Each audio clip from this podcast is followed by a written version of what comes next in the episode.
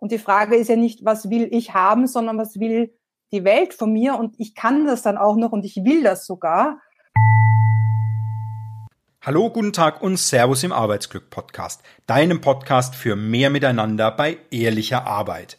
Ich freue mich, dass du mit dabei bist. Heute habe ich wieder einen ganz spannenden Interviewgast dabei. Heute ist die Julia Schulen zu Gast. Julia ist Forscherin, sie ist Vordenkerin, sie ist groß auf ihrem Gebiet. Schon seit ihrer Diplomarbeit beschäftigt sie sich mit dem, mit dem Thema Netzwerkorganisation und sie hat ja neue spannende Ideen, neue spannende Ansätze, die sie groß machen möchte, die sie in die Welt tragen möchte und eine sehr, sehr lohnenswerte Folge. Mich hat das Interview wirklich sehr bereichert. Aus dem Grunde habe ich auch nichts rausgeschnitten aus dem Interview. Du findest also die Folge genau so, wie sie aufgezeichnet ist. Es ist eine Live-Folge. Das war eine, ein Live-Online-Stream, den ich und Julia gemacht haben auf meiner Facebook-Seite und auf meinem YouTube-Kanal. Da findest du auch nochmal die Version mit Video. Und ganz am Ende dieser Podcast-Folge erwarten dich auch noch Fragen, die dann von Facebook oder auch von YouTube-Zuschauern reingekommen sind, auf die Julia antwortet. Und es sind sehr spannende Fragen und sehr spannende Antworten. Es lohnt sich dabei zu bleiben, auch wenn die Folge dieses Mal ein bisschen länger geht als bisher, als du es gewohnt bist. Ich bin sehr gespannt. Schreib mir doch bitte eine Bewertung bei Apple Podcasts. Gib mir die fünf Sterne, wenn es dir gefallen hat. Und jetzt ganz viel Spaß mit dem Interview mit Julia Schulen. Prima. Du, dann starten wir doch äh, direkt mal los. Du hm. sagst ja, es gibt noch mehr, Julia, nach ähm, Agil. Vielleicht starten hm. wir erstmal, was genau bedeutet denn agil, eine orga, agile Organisation? Was genau ist das? Ne, äh, diese, diese Idee der agilen Organisation kam aus der Erkenntnis von vielen Organisationen, dass sie in der Art und Weise, wie sie strukturiert sind, wie sie organisiert sind, wie sie geführt sind, nicht mehr schnell genug äh, und flexibel genug auf sich ständig verändernde Anforderungen des Marktes zu reagieren. Das heißt, der Markt ist anspruchsvoller geworden, er ist volatiler geworden, weniger planbar, äh, auch, auch ein Stück weit individualisierter. Es kamen plötzlich ganz andere Angebote und Konkurrenten aus ganz anderen Feldern. Wir denken an die ganzen Startups, äh, die plötzlich sozusagen so Fintech-Companies, die alte eingesessene Organisationen und Banken bedroht haben. Also von überall kam was Neues und es gab einfach die Anforderungen an Organisationen schneller, flexibler und auch etwas kreativer und innovativer zu werden. Und äh, die Agilität war sozusagen aus meiner Sicht jetzt mal die erste Antwort darauf und die erste Möglichkeit zu sagen, wie können wir unsere Strukturen und unsere Zusammenarbeitsmodelle verändern, flexibilisieren innerhalb sozusagen oft der existierenden Strukturen, um hier besser antwortfähig zu werden.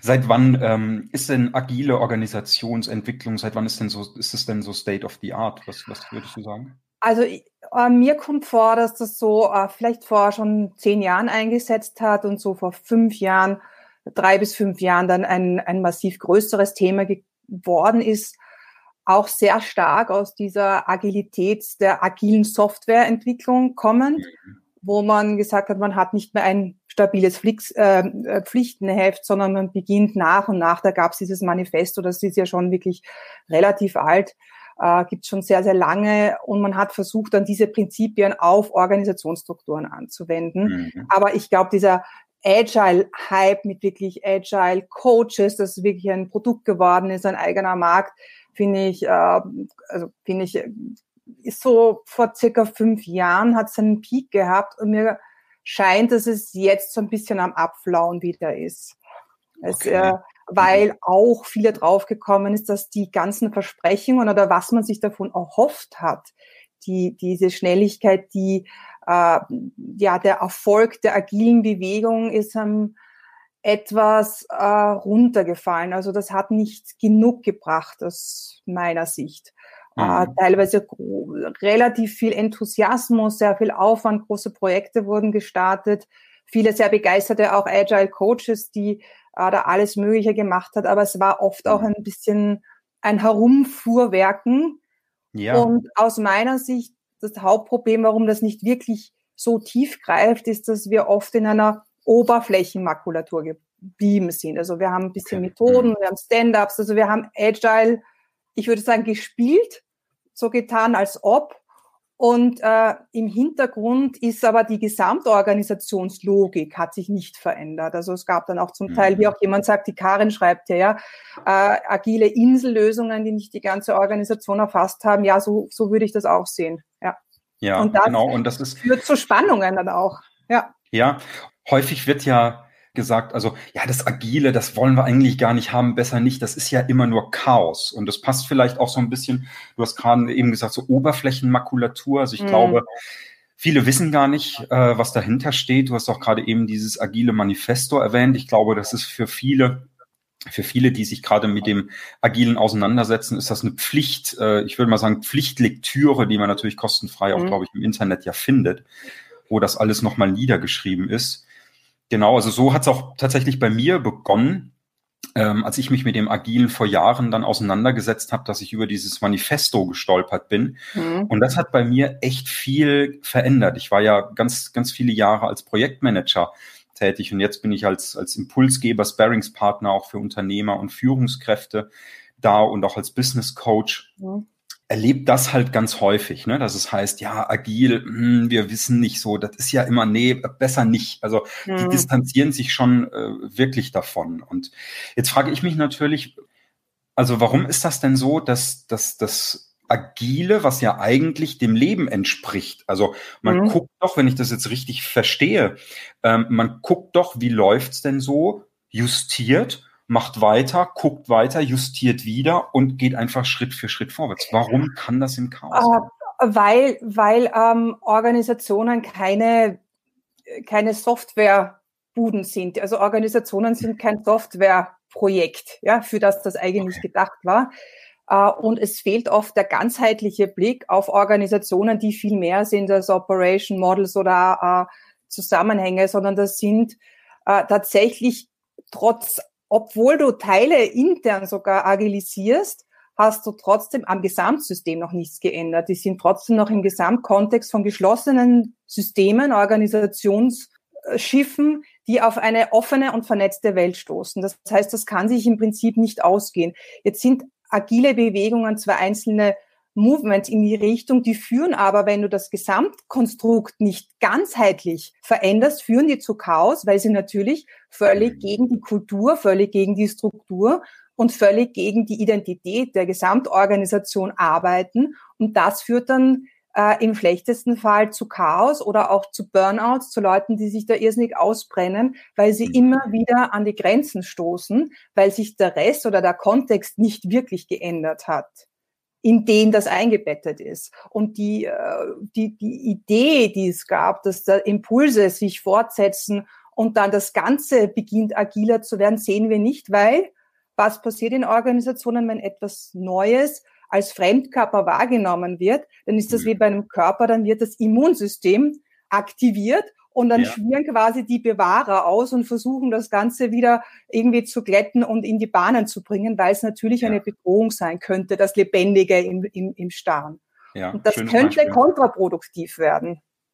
Ja, absolut. Also ist das ja tatsächlich sogar berechtigt, wenn ich das richtig äh, bei dir jetzt raushöre, dass Unternehmen sagen, ja, es ist Chaos, weil es ist vielleicht das Endresultat, aber weil es halt häufig zu kurz gedacht ist. Ne? Also wenn ich ein Bild habe, wie es sein sollte, nämlich äh, geordnet und klar und strukturiert und auch hierarchisch, dann wäre das, dann haben alle recht. Ja? Also auch die, die sagen, das ist Chaos. Aus ihrem Weltbild heraus ist es auch mhm. so.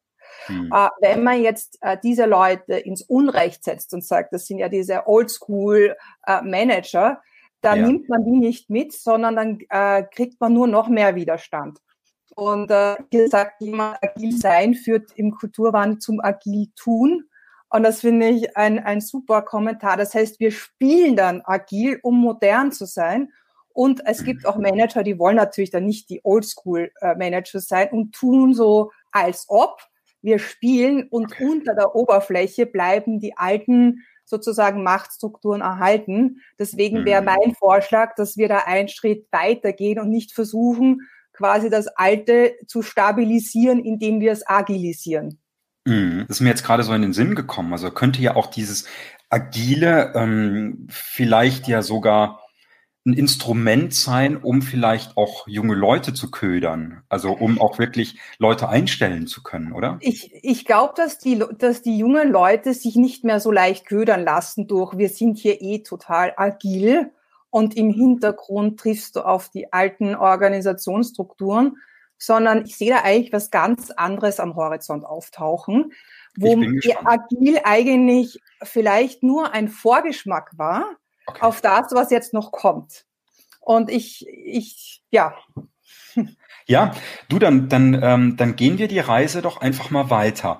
Ich kenne das selbst von, von Unternehmen und ich habe selbst mal in einem Unternehmen gearbeitet, wo ein Teil der Unternehmenskultur wurde, ähm, ja, es hieß nicht agil, sondern es wurde gesagt, wir sind transparent und wir sind mhm. ehrlich und wir sind schnell. Mhm.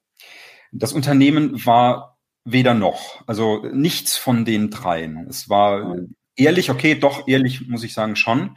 Ähm, aber schnell, hm, also es war relativ träge. Und jetzt kann ich mir vorstellen, dass so ein Unternehmen, was gerade sagt, ja, aber Agilität, das ist doch eigentlich super, weil ich habe ja schon gesagt, das entspricht dem mhm. Leben, das ist das, was ich auch immer wieder höre. Die kämpfen also vielleicht noch damit quasi gerade ihr Unternehmen umzustellen Richtung agil. Jetzt kommst du daher und sagst, äh, agil ist ja schon fast wieder out. Wie passt das denn zusammen? Ich, ja. ich glaube, dass äh, agil ein Versuch ist, sklerotisch gewordene Systeme wieder zu mobilisieren. Und das ist aber noch immer im alten Paradigma. Okay. Verstehst du? Ja. Also das heißt, ich bin als Organisation nicht mehr in einer Resonanz, in Resonanz mit einer Welt, die völlig anders ausschaut als zu einem Zeitpunkt, wo viele dieser Organisationen entstanden sind. Das ja. heißt, es reicht nicht zu sagen, ich, ich gehe hier auf agile Methoden, sondern was wir wirklich brauchen, ist ein totaler Mindset-Wandel äh, von Menschen, die am Ruder sitzen und die nicht aus also alle in meiner Generation, ja, ich bin jetzt Mitte 40, das sind jetzt so die Leute, die in Unternehmen am Ruder sitzen, die kommen alle aus einer Welt, wo sie sich hochgearbeitet haben und wo klar war, mhm. oben gibt vor, was unten passieren soll und auch Agilisierung wäre in diesem Mindset entstanden. Ich glaube, dass wir bereit sind für eine ganz neue Art von Organisationen, die sich schon äh, so ein bisschen am Horizont heraus äh, kristallisieren und ich würde sagen, vielleicht das zusammen, wir könnten das hybride Netzwerkorganisationen nennen. Das mhm. sind Konstrukte, die hybrid deswegen sind, weil sie zwischen Markt und hierarchischen Methoden, ähm, äh, Logiken sind. Das sind nicht mehr Hierarchien, die agilisiert werden. Es sind nicht mehr der freie Markt, sondern es sind sozusagen hybride Netzwerkorganisationen, die mhm. nach ganz anderen Logiken und ganz anderen Führungsmechanismen funktionieren und die viel äh, besser eigentlich das abbilden, wie der Markt heute ist, wie die Welt, in der wir sind. Die ist ein bisschen äh, individualisierter, die ist aber sehr stark vernetzt.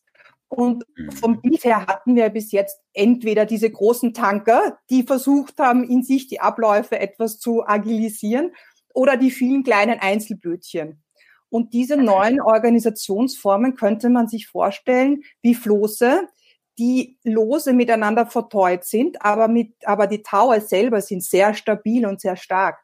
Und der, was der Zusammenhalt dieser Floße ist, ist nicht mehr Hierarchie, Macht, Geld, solche Dinge, sondern das sind viel, viel stärker der vielbeschworene Purpose.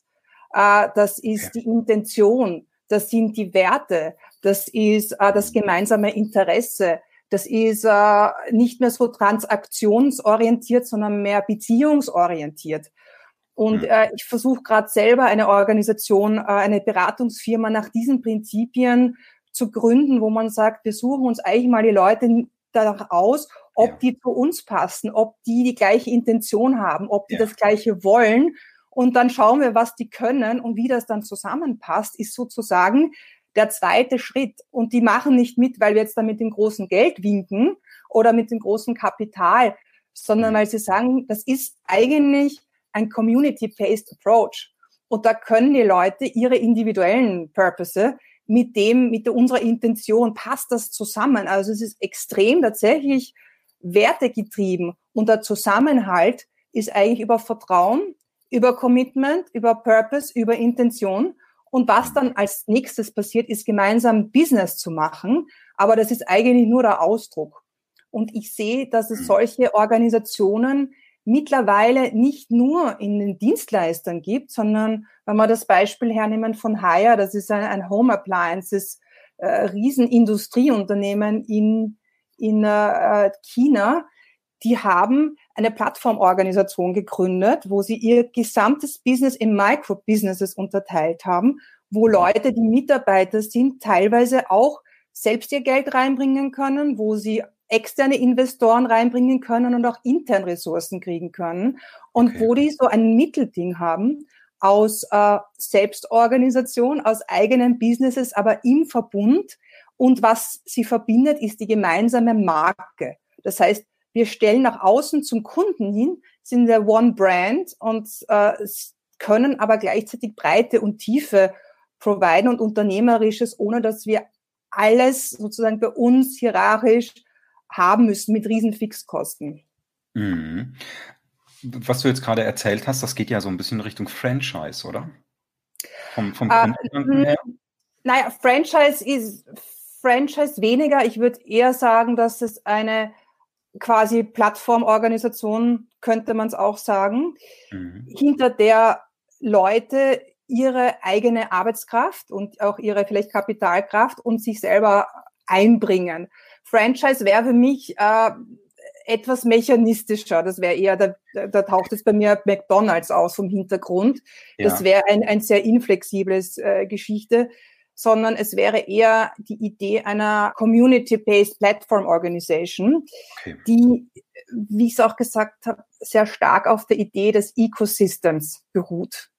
Und, Was genau du mit, damit? Kannst du also ein, ein, ein Business Ecosystem ist die Idee, dass du nicht mehr denkst in ich als Organisation, als abgeschlossenes, abgegrenztes, jetzt mal unter Anführungszeichen abgegrenztes Ding, treffe auf, einer, auf eine Welt da draußen, auf Kunden, denen ich etwas anbiete, sondern ich bin co-emerging. Ich bin Teil eines Ökosystems und ich unterteile die Welt nicht mehr so stark nach innen und außen, nach Konkurrenten, äh, und Mitbewerbern, nach Kunden und Partnern, sondern wir sehen ja jetzt schon, dass diese ganzen Grenzen total verschwimmen und dass, äh, dass Kunden zum Beispiel Werbeträger werden, wie bei diesen Influencern, ja. Plötzlich ja. als, als ja. äh, jetzt mal als Beispiel, äh, als Modefirma oder als, äh, äh als ähm, ja, ich habe dies, diese Idee des Prosumers, ja, von Leuten, die auf der einen Seite konsumieren, aber auch produzieren. Das heißt, die Grenzen verschwimmen und ich bin nicht mehr dabei, mir hauptsächlich möglichst viele Mitarbeiter anzuhäufen, sondern ich nutze Netzwerkeffekte, ich nutze mein gesamtes Ökosystem, in dem ich Teil und ganz tief verbunden bin, aus dem ich rauswachse und denke sozusagen, die Kunden meiner Kunden, die Freunde meiner Freunde, die Partner meiner Partner und die Kontakte mit. Das würde jetzt heißen für mich und unsere Organisation, unsere neue Beratungsfirma, wir sind jetzt im Kernteam zwölf Leute, aber wir sind hier nicht als, wir sind die zwölf und wir machen das jetzt, sondern jeder repräsentiert unter sich nochmal ein ganzes Ecosystem an Leuten, an Experten, an Partnern und die sind quasi immer mitgedacht und immer mit am Tisch. Und sogar unsere Kunden sehen wir als Teil unseres Ecosystems wo die Währung in Zukunft nicht mehr nur sein wird, ich mache was für dich und du zahlst, sondern wo sogar Kunden und ihr Know-how auch eine Ressource sind und sie zahlen vielleicht einen Teil dessen, dass, dass sie ihre Kompetenz an andere Kunden wieder weitergeben in einem Community-Based Approach. Das heißt, ich habe ganz andere Geschäftsmodelle plötzlich und, und ähm, Austauschwerte als in der bisherigen ähm, Art, wie wir Organisationen und Business gedacht haben. Okay. Ich habe hier gerade, also sehr gut erklärt erstmal. Also für mich ist es, ist es sehr klar geworden. Ähm, für alle Zuschauer, wenn ihr da direkt eine Frage dazu habt, dann poste die bitte rein, damit wir die auch direkt beantworten können. Ja. Und ich habe hier gerade einen schönen Kommentar gefunden, der da ja. ganz gut dazu passt von dem Nikolas, der nämlich schreibt vom Ego to Eco. Ja. Das ist, glaube ich, echt das, was du beschreibst, oder? Also wirklich von der kleinen Welt. Ich bin, ich bin, was weiß ich, ich bin jetzt ähm, Automobilzulieferer. Das ist so ein bisschen da, wo ich herkomme. Und ich liefere dir, lieber Automobilbauer, ich ja. liefere dir jetzt, ähm, was weiß ich, eine schöne Lampe für dein neues SUV. Und das war's dann, sondern es geht halt von dieser kleinen Welt geht's echt ganz groß raus. Also ich glaube, das Paradigmawechsel, in dem wir jetzt sind und den wir brauchen, ist von einer äh, Getrenntheit in eine Verbundenheit zu gehen, als Menschheit, aber auch als Person und als Organisation. Und das würde für mich das sehr, sehr gut ausdrücken, dass ja. wir nicht mehr ich gegen die Welt bin, sondern ich mit der Welt und wir gemeinsam. Ja. Und äh, der mhm. Helmut Fink, der nicht das sagt, er sagt, das klingt für mich nicht neu, Gorschen von vielen Jahren. Das ist auch nicht neu. Ich habe äh, 1999 meine Diplomarbeit über Unternehmensnetzwerke geschrieben. Das heißt, das, äh, und da gab es schon einiges an Literatur und es gibt ja auch schon einige Unternehmen, die so sind, aber es war noch nicht, aus meiner Sicht ist es noch nicht Mainstream-Denken.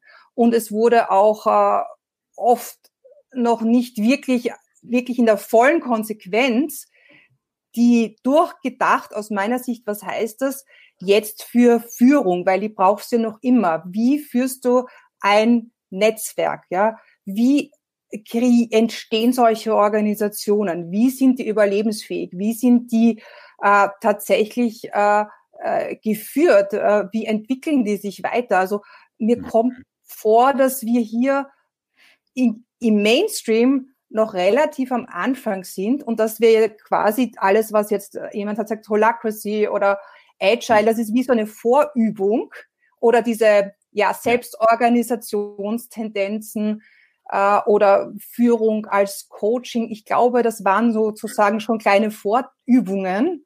Und ich denke mir, wir wären jetzt langsam bereit, da haben wir schon Erfahrungen gesammelt, wirklich da ganz konsequent eher in diese hybriden Organisationen zu gehen, die aber noch gar nicht am, wenn ich jetzt arbeitsrechtlich sehr schwer abbildbar sind, weil die kennen ja auch nur entweder angestellt oder Werkvertragsbasis, aber ja.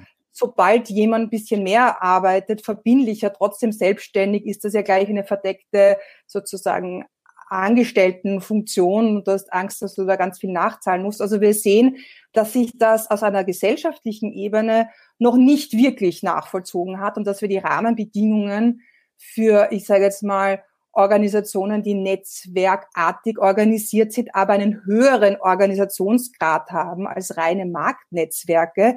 Da, da sind wir noch nicht dort, würde ich sagen. Ja, ich würde sogar vielleicht noch mal einen Schritt zurückgehen und weil ich kenne nämlich echt viele, viele Unternehmen, die mit der Agilität kämpfen. Also die, die, den, den Scrum, ja, Scrum existiert. Aber was das bedeutet, das wissen sie gar nicht. Müssen sie vielleicht auch nicht, wenn sie jetzt nicht zwingend in der Softwareentwicklung sind. Mhm. Ähm, wenn sie aber trotzdem noch so ein bisschen an Wasserfall festhängen, aber merken, das funktioniert nicht und dann so vielleicht so ein bisschen Richtung Scrum wollen oder Richtung agile Methoden wollen und ja. da schon merken, das funktioniert gar nicht richtig. Wie schafft denn so ein Unternehmen, was jetzt schon sagt, uh, agile Methoden, irgendwie, das ist nur Chaos. Ich mhm. weiß gar nicht so richtig, äh, wir lassen das lieber mal. Das hat ja die letzten 20 Jahre auch so geklappt. Wir lassen von dem Agilen mal die Finger. Und wie schaffen die das denn jetzt? Einmal den Sprung über die Agilität drüber mhm. zu machen und dann mhm. zu sagen, wir sind kleine, wie hast du gesagt, kleine Floße, die mit starken Tauen verbunden sind. Wie, wie schafft das so ein Unternehmen? Ja, Genau, äh, ich würde ganz kurz noch die, äh, das Beispiel von Haier, H-A-I-E-R, Joachim hat gefragt, die hat, da gibt sehr viel Informationen äh, im Internet und ich kann euch auch dann was zur Verfügung stellen, wie die das geschafft haben, in eine traditionelle Organisation dieses neue Denken reinzubringen. Ja. Und was die gemacht haben, die sind aus diesem, was du jetzt beschrieben hast, ist für mich dieses, dieses klassische Stuck in the Middle. Ja. Ja, genau. Aber das ist das, was ich das tatsächlich so, wahrnehme, wo viele, äh, viele genau. Unternehmen auch wirklich äh, hängen bleiben, wie du, wie du richtig sagst. Genau. Die, weil sie es nicht wirklich konsequent weitergehen. Du musst es jetzt weiterdenken, weil da hast du völlig recht. Das kann so einen zermürbenden Nervenkrieg werden. Diese agilen gegen die nicht agilen, das ist nicht sehr sinnvoll. Die Frage ist, habe ich die Wahl, wieder ins Alte zurückzugehen? Bin ich dann überhaupt noch überlebensfähig? Habe ich dann noch eine Zukunft? Mhm. Ähm, Aber das ist vielleicht sogar noch besser als diese Stuck in the Middle Geschichte. Es könnte sein, ja. Okay. Die andere Version ist zu sagen, wir gehen wirklich jenseits von dem, was wir kannten in der Vergangenheit und arbeiten mal wirklich an unserem Weltbild, äh, gehen auf die Bewusstseinsebene und hinterfragen alles. Also ich habe mit Kunden diesen Prozess äh, gegangen, dass wir gesagt haben, wenn wir heute eine Organisation gründen würden und schauen, wie die Welt sich darstellt, wie würden wir eine Organisation bauen, die antwortfähig ist und die in Resonanz ist und die mit diesen Kräften, die wir hier leben, in die nutzt, ja, und nicht quasi gegen die Energie der Welt arbeitet, gegen die Lebendigkeit, gegen diese Volatilität, weil wir kommen ganz sicher nicht mehr in diese stabilen Fahrwasser zurück, die es braucht, um eine große, schwere, teure Organisation stabil zu halten. Das geht nicht mehr. Ja. Das jetzt ein bisschen zu verbessern, ist nicht mehr genug. Das heißt, ich muss jetzt wirklich in was ganz Neues gehen. Da gibt es zum Glück schon Beispiele wie Gore, wie Hire und so weiter. Da, da gibt es schon etwas. Äh, Frederic Laloux hat sich das ein bisschen angeschaut.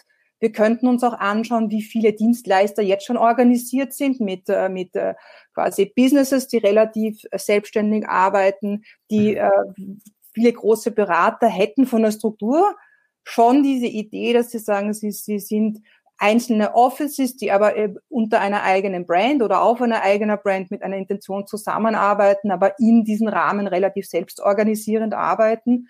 Und wir sehen sogar bei Siemens, dass es schon Beispiele gibt, wo okay. einzelne Einheiten sehr selbststeuernd arbeiten können, aber trotzdem nicht allein am Markt sind, sondern im Verbund ja. einer größeren Organisation. Okay. Ich, ich glaube, wir müssen wirklich total neu denken lernen, ganz in die Tiefe gehen, alles hinterfragen und zu sagen, wie würden wir es ehrlicherweise heute machen? Und das ist auch für mich gar nicht so einfach. Ich komme auch aus einem anderen Paradigma. Und ich lerne da gerade ganz viel von den Leuten, die sagen, hey, das macht's alles ihr, wir wollen da mitmachen. Und diese Gratwanderung zwischen öffnen und mit einbeziehen und trotzdem quasi äh, den Raum halten und eine Richtung vorgeben, dass alle orientiert sind, ist die große Herausforderung für Führung in solchen Konstrukten. Aber ich finde es neu, ich finde es spannend, da jetzt weiter zu tun und zu sagen, ja. gehen wir einen bolden Schritt weiter und bleiben wir nicht ja. im Alten und kämpfen uns ab, sondern machen ja. wir gleich was Neues. Ja, also vielleicht auch gar nicht zu sagen, um das nochmal so aufzugreifen, also gar nicht zu sagen, stuck in the middle mit agil, sondern zu überlegen, ist zurück tatsächlich eine Option oder überspringen wir das Agile wirklich und hüpfen rein in was, in was, in was ganz Neues, natürlich entsprechend mit, Wie mit in. Afrika, die sind Afrika, die sind gleich in die Mobiltelefonie gegangen, ja. Also ja. die haben, und ein, ein Thema noch Bewusstseinsebene. Ich glaube, es gibt tatsächlich so etwas wie ein kollektives Bewusstsein, das ja. von einer äh, ausreichend großen Gruppe kultiviert und verändert werden kann. Aber das wäre ein anderes Thema. Ja, ja, genau. Du hast das gerade eben schon ganz kurz angesprochen. Du kommst eigentlich wo ganz anders her. Ich habe mich ja schon gefragt, wie kommt man denn zu so einem Thema? Denn das ist ja riesig. Also du machst ähm, ja wirklich ein großes Fass auf mit bei ich, Unternehmen auch, ne? Ich bin ja schon eben, wie gesagt, bei meiner, während meiner äh, Studienzeit mit dem Thema Netzwerkorganisationen habe ich mich damit beschäftigt und ich habe mir damals die Frage gestellt, wann wird das relevant werden? Weil eigentlich brauchen wir diese Hierarchien nicht mehr, weil wir ja Informationstechnologien haben, die uns dafür schützen, dass ich reine quasi Berichtslinien und, und, und, und äh, Kommunikationslinien hierarchische mhm. brauche. Wir könnten ja schon ganz anders arbeiten. Mhm. Und ich persönlich bin jemand, der nicht sehr gut in Hierarchien sein kann und der sehr autonom ist, sehr, sehr freiheitsliebend, sehr unabhängig als Person. Und das ist sicher so meine ähm, Intention und etwas, was mich immer treibt, ist zu schauen, wie kann man Organisationen schaffen, wo Menschen einen Freiraum haben, wo sie wirklich gern sind, wo sie Spaß haben, wo sie begeistert sind und wo sie trotzdem gemeinsam an etwas arbeiten, in eine Richtung hinarbeiten, weil das müsste, ich habe Betriebswirtschaft äh, studiert, das müsste auch betriebswirtschaftlich lohnend sein, wenn ich nicht nur zehn Prozent des Potenzials nutze und die Energie, die Menschen damit verbringen, ihr Potenzial zu unterdrücken in Organisationen, äh, weil sie nicht wirklich zeigen wollen, wer sie sind, könnte man doch wirklich anders nutzen. Aber dazu braucht es, glaube ich, jetzt neue, smarte Ansätze.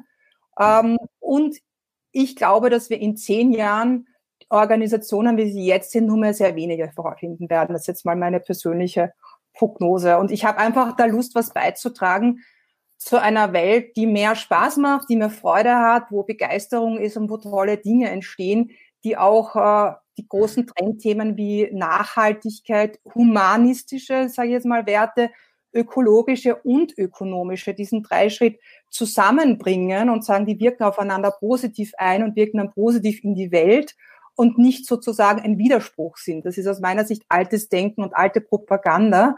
Und da würde ich auch gerne einen Beitrag leisten, dass wir da gemeinsam neu denken. Wie großartig. Wie schön.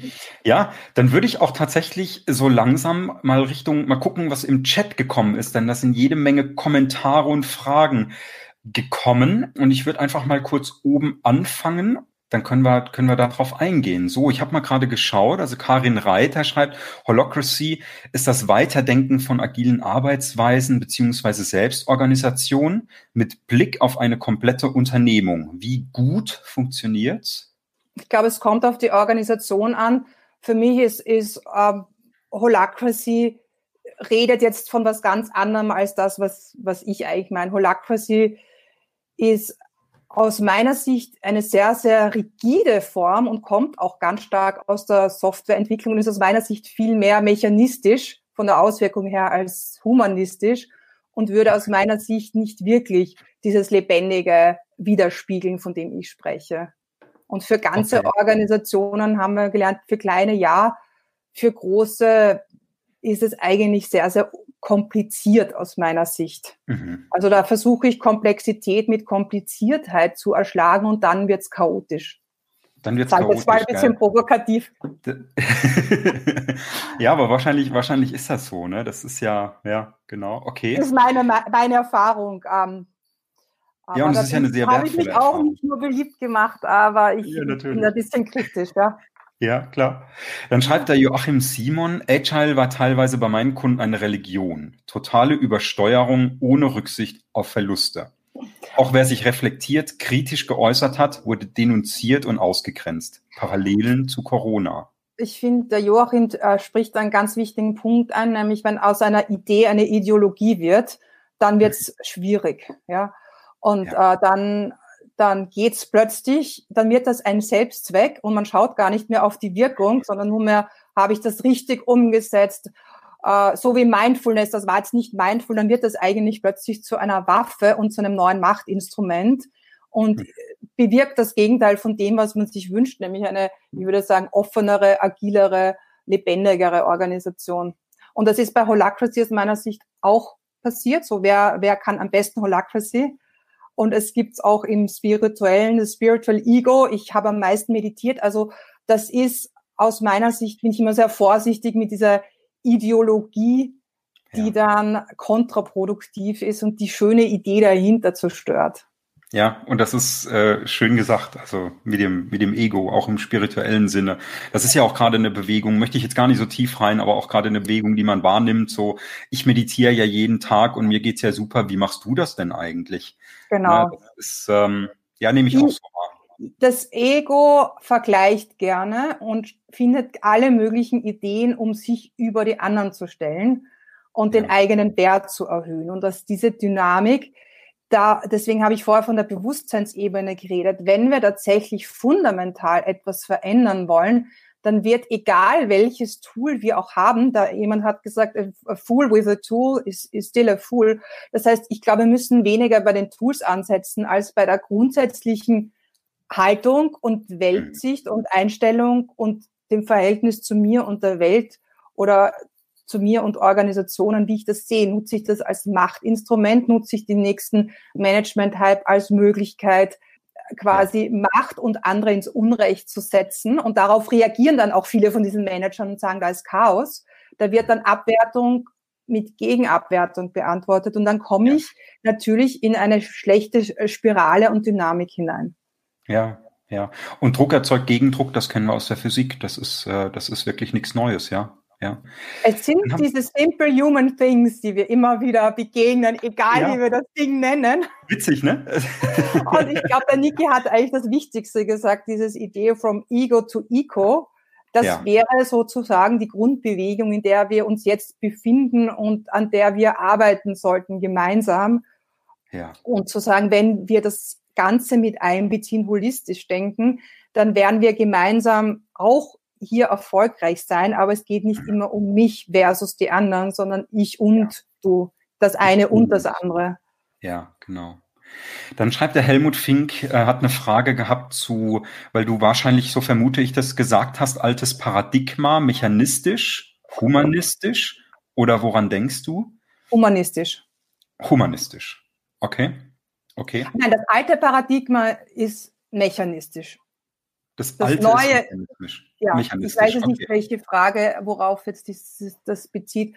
Aber ich würde sagen, das alte Paradigma ist ein mechanistisches und das neue ist ein humanistisches. Humanistisch. Wenn man es jetzt mal so ganz plakativ schwarz-weiß sagen möchte.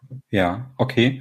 Ähm, wir haben hier noch einen ganz spannenden Kommentar von dem Christian, der schreibt oder fragt, Systemabgrenzung ist ja auch Komplexitätsreduktion. Bringt diese neue Form des integrativen Ecosystems enorm hohe Komplexität auf? Ich glaube, dass das jetzt schon sehr komplex ist, dass Organisationen jetzt schon extrem stark in sehr komplexen Systemen äh, beeinflusst sind, dass diese, diese Trennung sowieso schon eine Illusion sind. Deswegen würde ich die Organisationen gleich so anlegen, dass sie damit arbeiten und nicht dagegen. Und die Systemabgrenzung wird sich in Zukunft vielleicht weniger jetzt äh, strukturell äh, und rechtlich abbilden, sondern mehr über über äh, die Themen wie Intention, auch Marke. Ich glaube, das ist eine wichtige äh, Begrenzung und wie ich das inhaltlich und mit einem Sinn und Zweck auffülle und über, ganz stark über die Personen. Wer ist drin und wer ist draußen im Kernteam? Also das merke ich auch jetzt. Du brauchst schon ein fixes Kernteam in gewisser Weise, die dann dieses Ecosystem kultivieren und aufbauen. Und da wird es schon Grenzen geben, aber andere, die vielleicht mehr der Realität, wie wir sie eigentlich jetzt vorfinden, entsprechen und vielleicht sich äh, durch andere Dimensionen zeigen. Mhm. Mhm. Das heißt also äh, enorm hohe Komplexität? Die, es ist enorm komplex. Okay. Die ist jetzt schon enorm hoch, die ja. Komplexität in Organisationen. Ja. So der Versuch, die Komplexität ähm, zu ignorieren und wir bleiben jetzt weiter bei unseren einfachen Strukturen, das erzeugt auch Chaos, weil das da, da wie gesagt, ich komme sofort an meine Grenzen mit einer sehr einfachen, ich sage jetzt mal, linearen, äh, funktionalen Organisation mhm. und treffe aber dann auf Kunden, die ihnen das eh wurscht ist, meine interne Struktur, sondern die wollen ganzheitlich betreut werden und denen ist das egal, dass ich jetzt im Marketing, Vertrieb und technische Entwicklung und Produktion aufgeteilt bin. Das mhm. ging nur in einer wirklichen Stabilität. Das heißt, was Chaos erzeugt, ist die, das Festhalten an der einfachen Klarheit im Innen mit einer völligen Komplexität und Volatilität im Außen. Und das bringt dir in Teufels Küche und erzeugt das Chaos. Nicht, nicht die Welt selber, die ist halt so, wie sie ist, sondern unsere Antwort drauf, die, die, die den Bestemm hat, ich bleibe im Alten. Oder ich mache drinnen alle möglichen Arten von Organisationsformen gleichzeitig, wo dann nichts mehr zusammenpasst. Hm. Ja, sehr schön. Und er fragt nämlich weiter, und falls ja, also falls dieses äh, neu, diese neue Form sehr komplex ist, wie soll man damit umgehen? Ich glaube, die Frage hast du gerade eben schon beantwortet, als im Kern, Kernteam, das wirklich stabil sein muss und das alles auf ein, ich würde sagen, stabiles Fundament einfach auch zu stellen, auf stabile Füße. Ne? Wie soll man damit umgehen? Let's find out. Ich finde, das ist äh, gerade, ich versuche jetzt gerade äh, auch in meiner Forschung und an der eigenen Erfahrung daran zu arbeiten, wie man damit umgehen soll. Natürlich auch mit Mitarbeitern, die zunehmend äh, hier fordernd werden, bis zu, ich möchte Miteigentümer werden. Also das ist nicht so einfach.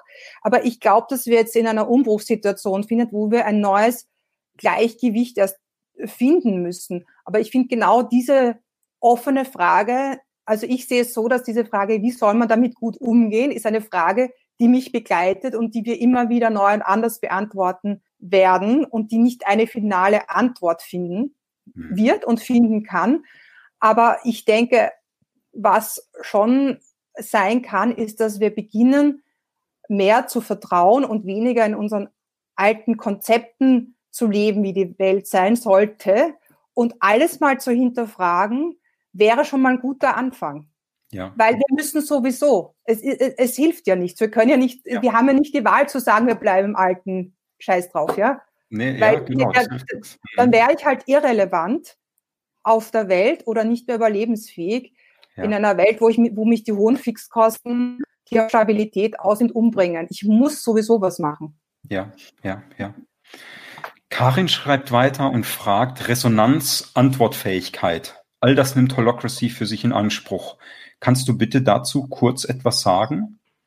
Also Hol Holacracy ist ja ein, ein Betriebssystem, das, äh, ich habe das auch so verstanden, das aber sehr stark noch immer davon ausgeht, dass ich eine quasi integrierte Company habe, auf die ich hierarchischen Zugriff habe. Es gibt zwar Anschlussstellen, wo ich die Welt außen mit einbeziehe, ich rede aber tatsächlich davon in neuen Organisationen, dass die viel stärker über Netzwerke funktionieren und ob man sich dann über Holacracy oder irgendeine andere Methodik abstimmt, ist mir eigentlich relativ egal. Das kann man dann alles nutzen. Und ich nutze auch in meiner Arbeit einige Aspekte von Holacracy.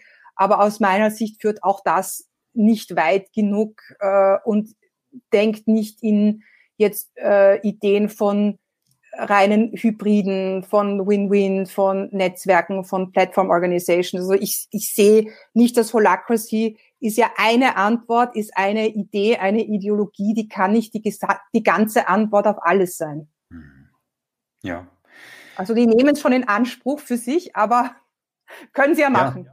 Kann ja, man ja. Na klar, na klar. Ja, ansonsten kommt viel, viel Zustimmung, ähm, auch noch ein bisschen Diskussion im Chat. Und Karin schreibt weiter, da möchte ich noch kurz drauf eingehen. In der Zeit sind wir ja schon schön fortgeschritten. Also vielen Dank, dass jeder von euch, dass du ganz explizit auch noch weiter mit dabei bist, noch weiter zuschaust. Und jetzt möchte ich noch vielleicht abschließend auf die äh, auf den Kommentar von Karin eingehen, die schreibt, Funktionssilos waren schon immer kontraproduktiv im wahrsten Sinne.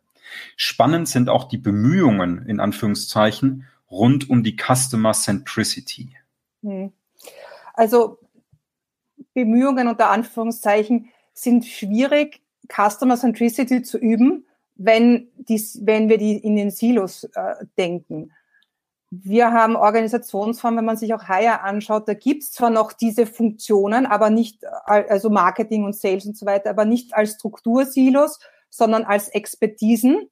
Und äh, wir, wir kennen es ja dann auch schon von so anderen Formen, dass man sagt, die Kernkriterium für unsere Organisation sind die Customer Needs. Um die herum bilden wir jetzt Circles oder Micro-Enterprises wie bei Hire, die sich die sagen, der Zero Distance to the Customer, das ist was ganz anderes als Customer Centricity.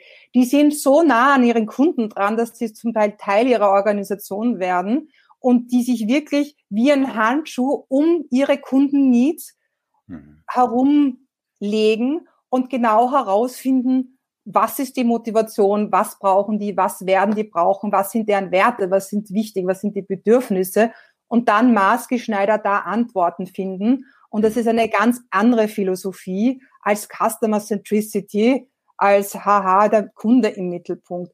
Wenn wir jetzt an Purpose denken, müssten wir sagen, der eigentliche, eigentliche Grund, warum wir überhaupt existieren, sind diese Customer Needs und nicht unsere Organisation am Laufen mhm. zu halten. Also es sind nicht die Kunden dafür da, uns zu füttern, äh, und die sind nur mehr so Randfiguren, die, die nur mehr Energiebringer sind und Geldbringer, damit wir weiterleben können, sondern wir müssen das wieder umkehren und uns erinnern, warum gibt's uns überhaupt? Und deswegen ist diese Purpose-Diskussion, wenn es jetzt nicht ein Totschlagargument wird oder eine Headline bleibt, so extrem wichtig, weil da geht es genau darum, für wen bin ich da, warum sind wir nochmal da und da kommt dann auch die Energie und die Begeisterung und die Freude her. Ja, sehr gut. Julia, ganz, ganz lieben Dank. Gibt es denn irgendwas, wo du sagst, das ist jetzt noch ein bisschen zu kurz gekommen, darüber haben wir noch gar nicht gesprochen?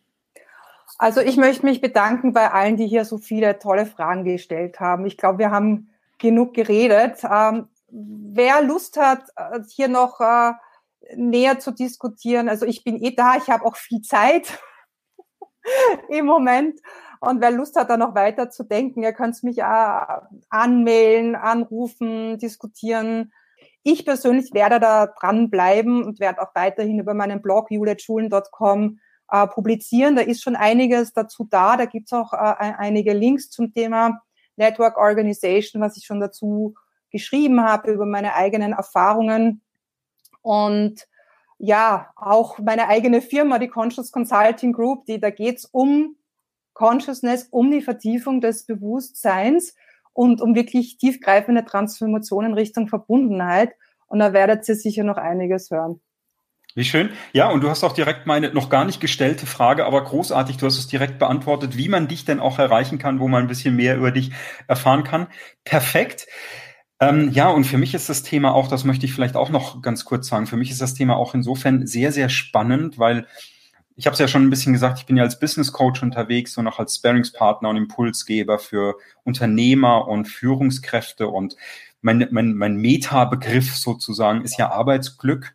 Und dein Thema, finde ich zumindest, zahlt da sehr drauf ein. Denn worum mhm. geht es, damit die Menschen glücklich sind im Job? Ich finde, mhm. Zufriedenheit, ja, es ist auch schon wichtig, aber diese, diese Glücksmomente, dieses Funkeln in den Leuchten, dieses Funkeln in den Augen, diese leuchtenden Augen zu bekommen, ich glaube, darum geht's. Und gerade wenn wir Richtung Zukunft blicken, auch für die Zeit nach Corona, ich glaube, da müssen wir einfach mehr auf diese Glücksmomente und auf mehr Miteinander gucken. Und ähm, deswegen ist es, ist es so ein schönes Thema, weil sich deine und meine Themen so, so total verbinden dadurch. Das ist echt sehr, sehr schön. Ich habe heute einen Spruch gepostet bei mir auf Instagram. It needs a lot of courage to be happy.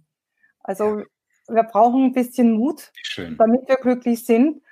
Und ja. ich würde sagen, Glück bei der Arbeit ist tatsächlich, wenn das, was ich wirklich in die Welt bringen will, was mir wichtig ist, das, was ich kann und das, was ich gebraucht habe, in einer Übereinstimmung ist. Dann sind wir im Flow und dann kommt Begeisterung jenseits von Motivation und dann kommt auch dieses Gefühl von, von Glück, weil ich werde gebraucht und die Frage ist ja nicht, was will ich haben, sondern was will die Welt von mir und ich kann das dann auch noch und ich will das sogar.